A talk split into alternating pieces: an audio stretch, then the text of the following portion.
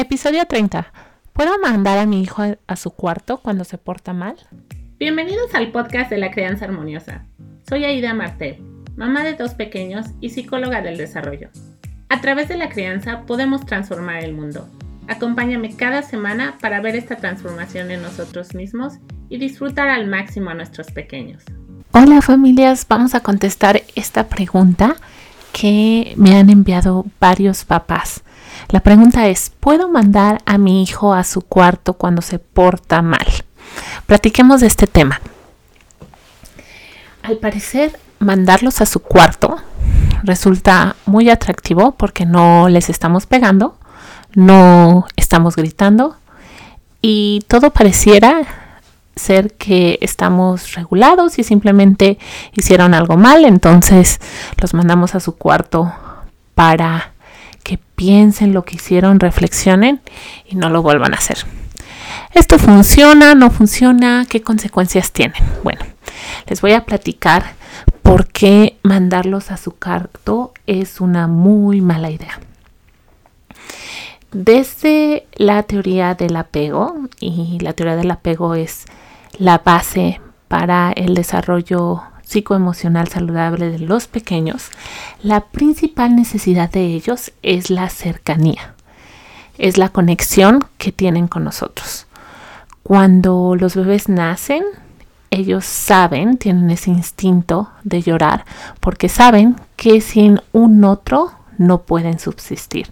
Entonces, esta necesidad de estar conectado con un otro no es solamente una necesidad psicológica, sino también es una necesidad de sobrevivencia. ¿Qué pasa cuando uno los manda a su cuarto? Al mandarlos a su cuarto estamos utilizando la desconexión que tienen con nosotros. Y dependiendo del temperamento del niño, pudiera parecer que es una muy buena idea porque después de que pasan los gritos, berrinches, pataletas, los niños salen del cuarto, pueden salir muy asustados y pedir perdón y decirnos que no van a volver a hacer lo que hicieron. Y tal pareciera que funciona muy bien la técnica porque los niños piden disculpas y se sienten muy mal por lo que ha pasado. Entonces uno como papá dice, bueno, eh, seguramente sirvió y no lo van a volver a hacer. ¿Qué es lo que en realidad pasa? Lo que en realidad pasa es que el mensaje que están teniendo nuestros niños es que en momentos de estrés no pueden contar con otro ser para regularizarse. Es una experiencia que agrava mucho a los niños, que los pone en una desregularización muy grande porque resulta algo muy complicado el ser segregado de los otros y estar tratando de resolver nuestras emociones nosotros solos. Cuando los niños son pequeños, necesitan, es una necesidad saber que tienen a un otro incondicional que los regule y que los cuide. Esta necesidad y este amor incondicional no debe de estar em, regulado en base al comportamiento de los hijos. No quiero decir con esto que vamos a dejarlos hacer lo que quieran y que no vamos a establecer límites, porque entonces ese sería otro tipo de abandono. Lo que quiero decir es que en situaciones en lo que nuestros hijos están desregularizados, que se portaron mal, el mandarlos a su cuarto es utilizar la separación como una técnica para modificar el comportamiento, lo cual resulta muy peligroso porque puede esto tener varios problemas puede tener el problema de que nuestros hijos se vuelven muy ansiosos y entonces esa ansiedad se demuestre en otras situaciones que no tengan nada que ver con el portarse mal y mandarlos a su cuarto o también se puede ver traducido en mucha agresión. Los papás después nos explican por qué los niños le están pegando a los animales o se están desquitando con el, hermanito más pequeño. Y la explicación es que aunque en ese momento pareciera que al final del episodio, ellos vienen con nosotros y nos piden perdón y nos dicen que no lo van a volver a hacer.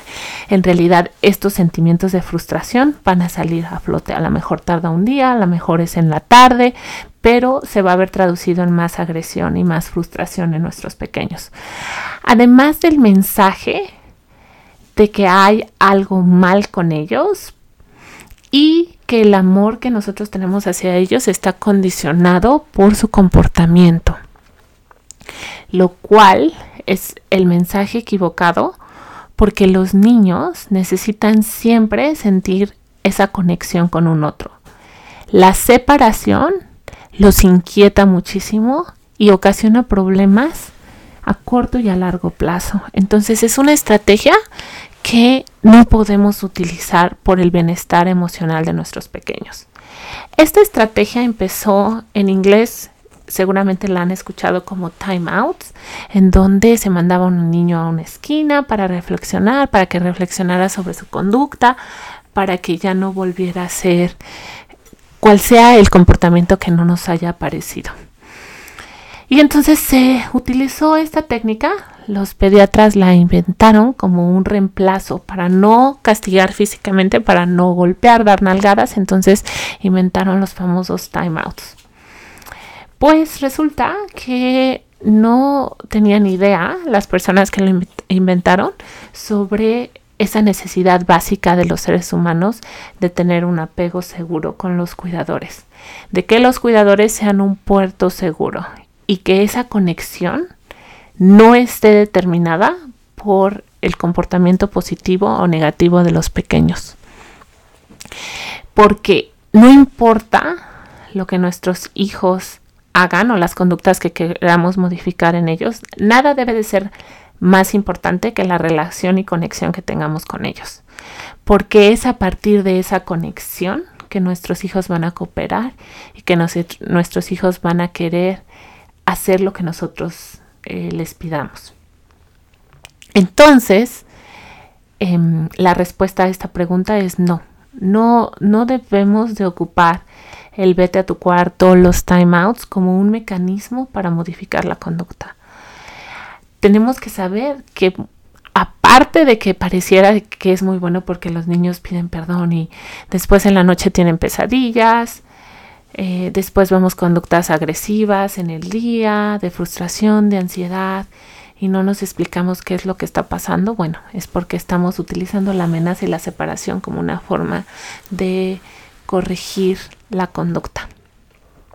Además de que también corremos el riesgo de que los instintos de apego que tienden a querer estar conectado con el otro se totalmente se reviertan, lo cual quiere decir que los niños, lejos de buscar la conexión y la cercanía con sus cuidadores, rechazan y entonces es cuando oímos situaciones como déjame en paz, no, no te me acerques, no quiero estar contigo.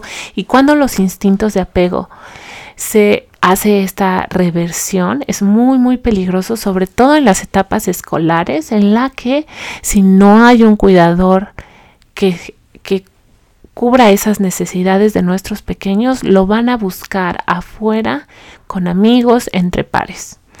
Y esto es, es, resulta muy, muy peligroso porque entonces vienen problemas de imitación en donde el apego se da a un nivel muy básico en el me parezco al otro los dos usamos los dos nos peinamos igual nos gusta el mismo tipo de ropa es una es un apego que no logra madurar eh, al grado de, madurez que tendría que, llegar en los primeros siete años de vida. Entonces, el punto final es no, no utilicemos el vete a tu cuarto y la separación, sea física o psicológica, ya no te quiero, em, te portaste muy mal, entonces ya no me hables.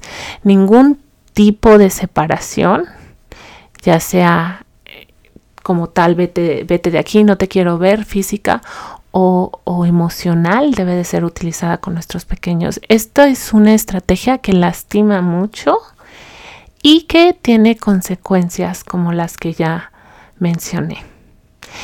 Si se están preguntando, bueno, entonces si no los puedo mandar a su cuarto, ¿qué puedo hacer? Eh, la respuesta es establecer límites empáticos. Y si quieren escuchar un poco sobre este tema, hice mi primer episodio sobre límites empáticos, aunque el ejemplo es de Bruno, un niño de 3 años, pueden aplicarlo a cualquier edad, porque la validación de emociones es súper importante en el establecimiento de límites empáticos y ustedes pueden Em, saber si hay algún tipo de negociación o el límite no es negociable, pero al final la estrategia es muy parecida. Y si les gustaría profundizar más en este tema y en muchos otros temas, por favor regístrense a mi clase, a mi masterclass gratuita en www.crianzaharmoniosa.com.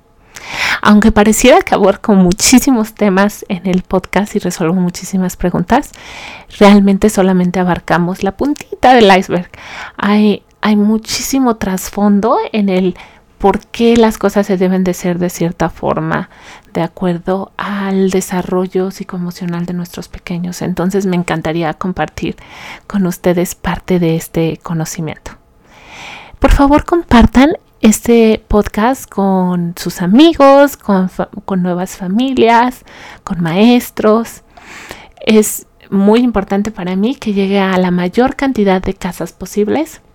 Si tienen alguna pregunta, no duden en contactarme. Pueden encontrarme en Instagram, crianza-armoniosa, en Facebook, crianza armoniosa. Mándenme un mensajito con su pregunta y con gusto hacemos nuevos episodios. Que estén muy bien y nos vemos la siguiente semana. Si disfrutas del contenido de este podcast, estoy segura que te encantará mi masterclass Las tres claves para tener una crianza armoniosa. Esta clase te ayudará muchísimo a entender a tus hijos y te dará los fundamentos para que la temida etapa de la adolescencia sea mucho más sencilla. Puedes registrarte de manera gratuita en www.crianzaharmoniosa.com. Será un placer conocerte y resolver tus dudas. Nos vemos pronto.